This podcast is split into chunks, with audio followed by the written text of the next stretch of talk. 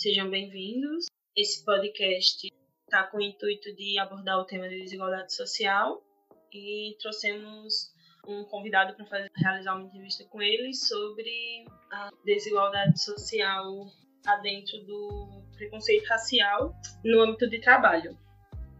E nosso convidado é Adão Pedro. Vou passar a fala para minha colega Kathleen, que irá realizar as perguntas.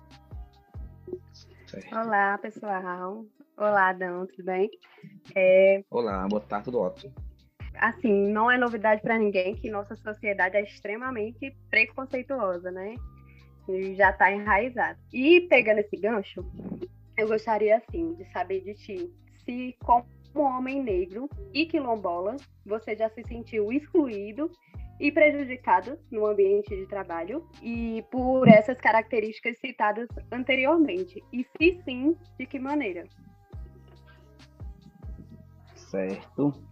Primeiramente, é, falar da minha, da minha alegria, da minha satisfação por vocês terem me convidado para compartilhar um pouco de vocês sobre as minhas vivências, né? Foram, foram várias, né? Já passei por várias por vários momentos né, de, de, de preconceito, de discriminação. E falando é, especificamente no ambiente de trabalho, esse é muito é muito forte, é muito arraigado. O preconceito é, institucional, né? Já tenho passado por isso várias vezes no meu ambiente de trabalho. E assim, é, ele, ele, tem vários impactos na nossa vida, né? Tanto pessoal, a gente enquanto ser humano, a gente é, quando você sofre um preconceito, é, é muito triste, é algo muito doloroso. Né? E sim, isso impacta muito na gente, no, no fazer profissional, nas intervenções da, do que a gente faz no nosso ambiente de trabalho. Pegando esse gancho, aí já fazendo a ligação, de que forma, de que maneira essa situação em que houve esse preconceito impactou na sua subjetividade positivamente ou negativamente? é, o impacto foi, muito, foi bem mais negativo, né? Porque quando você, enquanto profissional, você está, você ouviu o tempo todo na faculdade, você está ali para incluir, para promover, né, para fazer o direito daquele cidadão, que você vai estar junto com a equipe interdisciplinar, com o mesmo objetivo de defesa, de garantia daquele direito. De repente você chega naquele ambiente de trabalho e vê o oposto do que você aprendeu. Né? Você vê que profissionais que, que juraram né, honrar o seu, o seu código de ética fazem sua atuação diferente, onde é, você se vê você está entre quatro técnicos e só você é, é, faz de fato valer a política de um, de uma, de um usuário. É, então, assim, isso, a subjetividade da gente, enquanto profissional, ela baixa com certeza. O psicológico da gente está estudando, que nem vocês estão, a gente vê assim as mil maravilhas, a gente não vê defeito. Mas quando está dentro da equipe, a gente vê que tem pessoas que estão tá ali pelo dinheiro, não está fazendo o que ama, não, não está não está honrando o seu código de ética, né? É como, é como se não tivesse princípio e trata o cidadão, o ser humano, a pessoa como qualquer, como qualquer um, né? Com, com mau atendimento. Eu sempre digo assim: atenda o outro da mesma forma que você quer ser atendido em um equipamento público, né? E, e vá à luz do seu código de ética, que aí você vai ser um excelente profissional. Eu queria saber assim, atualmente, no teu ambiente de trabalho, tu sente o um acolhimento por parte dos teus colegas ou não? Tu sente uma certa resistência ainda? Hoje eu diria que é, é tranquilo, porque as pessoas têm que saber quem você, de onde você veio, né? Quem você é, de onde você veio, aqui você veio, né? Para pessoas poderem respeitar. Eu sempre falei nos meus ambientes de trabalho e por onde eu passar, eu falo em alto e em bom tom, né? É, então, então eu defendo muito a minha, a minha linha de pesquisa, defendo muito aquilo que eu acredito. E onde eu chego, eu chego assim. Eu chego com camisa, tipo, já vê logo que eu defendo a causa negra, né? E não, não deixo escondido. Então, assim, eu chego dizendo, sou negro, sou, sou, sou, sou, sou de comunidade quilombola, não sou da religião de matriz africana, porém tenho tios, tias, primos, tudo pai de santo, mãe de santo, filho de santo, zelador de orixás. A minha família é, um, é, uma mistura, é um caldo cultural, é um cultural. Então, assim, a gente é uma miscigenação, assim, que, me, que a cada dia me, me surpreende e me fortalece, né? Então, quando eu chego nesses espaços, nesse ambiente, eu, eu, eu gosto de dizer quem eu sou e a que vim, né? Em momento algum eu vou de, eu eu, porém eu sei que é uma sociedade preconceituosa, são não estou generalizando, mas equipes de profissionais, na grande maioria, são preconceituosas, principalmente quando se trata, né? Eu sempre digo, eu venho, eu sou de uma classe que historicamente vem de todas as minorias. Negro, da zona rural, pobre, né, quilombola, LGBT.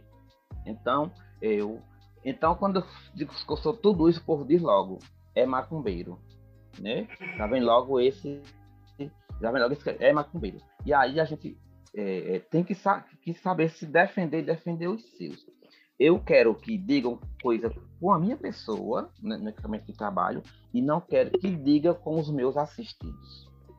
Porque eu sei como, como me proteger. Eles não. Eles vão e não, e não vêm mais. Então a gente tem que saber. Eu sempre sou uma pessoa acolhedora, eu acolho bem os, os assistidos, né? Eu, eu, eu trato todo mundo igual. Eu sempre vou, a, a minha atuação vem da luz do meu código de ética. Quando eu vejo que esse não está suficiente, eu venho pelo, pela conduta humana, pela ética, pelos valores, né? E aí eu sempre busco dar o meu melhor. Lógico, tem dia que a gente tem dia que eu digo assim, nossa, eu não queria ter passado, eu, eu não queria ter um atendimento desse. Porque a gente é ser humano e tem dia que a gente está um pouco com, né, com a autoestima lá embaixo. Contudo, a gente tem que se apegar com pessoas do movimento, a gente, a gente tem os grupos de fortalecimento, da gente buscar apoio, buscar orientação, para que dê sempre o, o, o melhor. A gente não é ninguém sozinho. Né? Ah, tem um colega minha que diz assim, ou nós se, ou nós se junta ou nós se lasca. E a gente, dentro do movimento negro, a gente tem, a gente tem esse discurso. Só somos nós por nós. Né? Então a gente tem que mostrar a cara e dizer a que veio. É, Adão, assim, primeiramente a gente gostaria de saber se você se sente confortável e à vontade para descrever uma situação positiva e outra negativa que você passou no ambiente de trabalho que esteja relacionado com a pauta de diversidade e de inclusão. Se você se sentir à vontade. Sim, demais. É, é... Adoramos saber. É algo positivo e algo negativo, não é isso? Isso. Como positivo, eu, o, o que me fortalece, apesar de tudo isso acontecer diariamente, o que me fortalece no meu ambiente de trabalho é a satisfação dos meus assistidos, dos meus usuários não tem nada melhor do que uma família que estava morando morando de favor na casa do povo, na casa dos outros, família que já foi expulsa de suas casas por não poder pagar, família que não tinha onde morar e chegar para você, conseguir minha casa do programa Minha Casa Minha Vida, foi por, por, por conta da intervenção dele, né?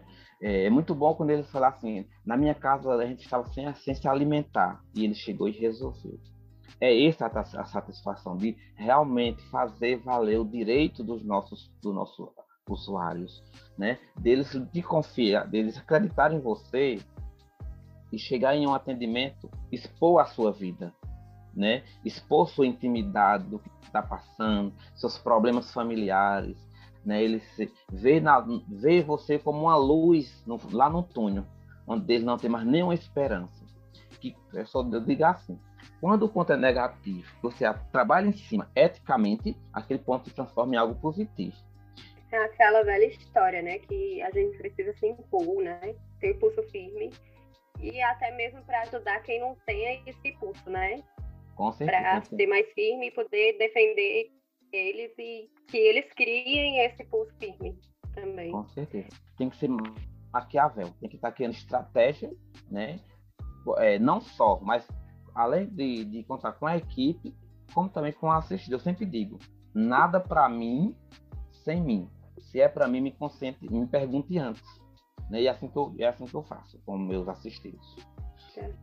Acredito que seja isso. As perguntas foram muito bem feitas e respondidas também. Agradeço a sua disposição e foi muito proveitoso para mim, acredito para meus colegas também. E o nosso conteúdo vai ser muito proveitoso para quem também irá escutar pelas suas sábias palavras. Foi um, um ótimo desenvolvimento e a gente vai finalizar por aqui.